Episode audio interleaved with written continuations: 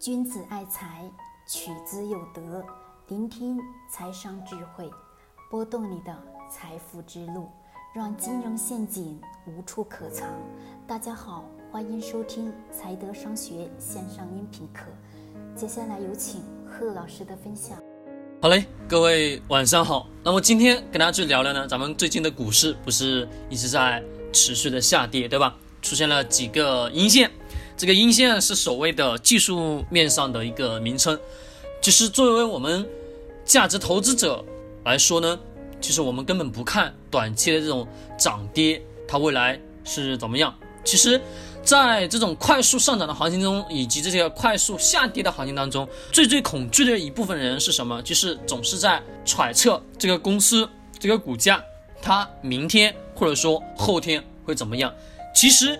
就像我们所猜测的，上下硬币抛硬币是出现正面跟反面的概率哪一个更大呢？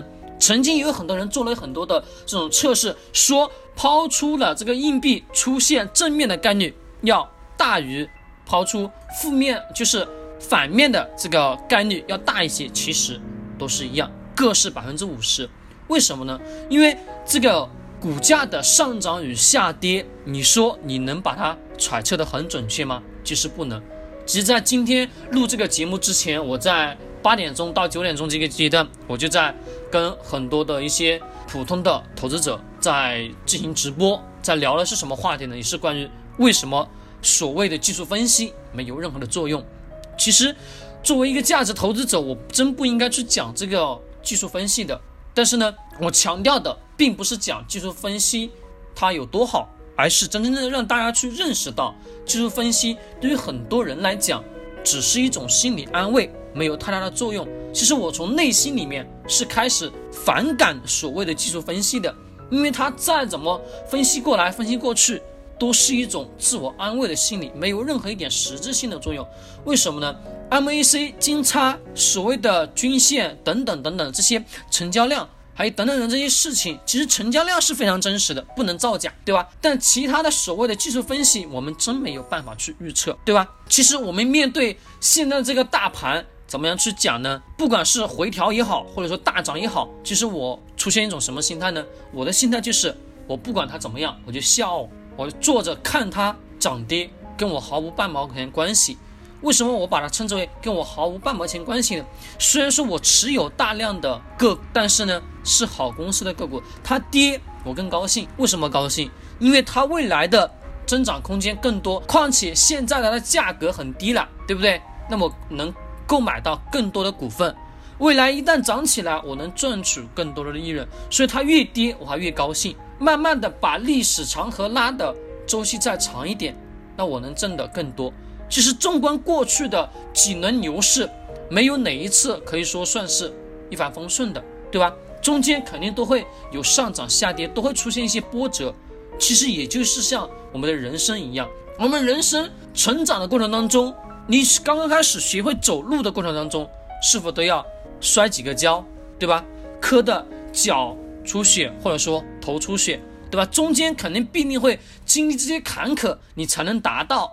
所想要的那个位置，对吗？其实对于现在的这种大盘，如果它再回调，我更高兴，因为回调的更多，我能买到的筹码也就越多。其实现在的这个位置，我们不管它未来会是什么，我我我不管现在，我只我只重要的是，我只要明白一点，它未来是否还会持续的增长。其实作为价值投资者，我心里当中非常明白的一点是什么，就是它未来。必将终究还是会回归于价值，回归于它本质的价值。我们看股，咱们的上证指数从六千点下来之后，一直到了现在，对吗？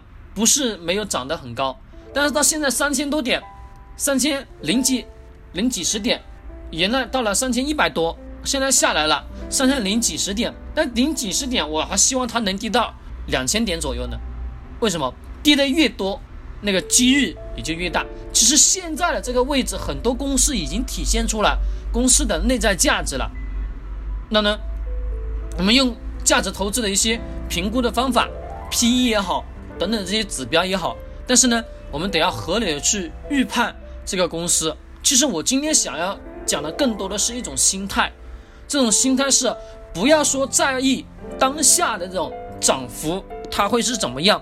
当下涨幅，很多人呢都是看着股票的上涨下跌，心情也是跟着股票的上涨与下跌变得起伏不定。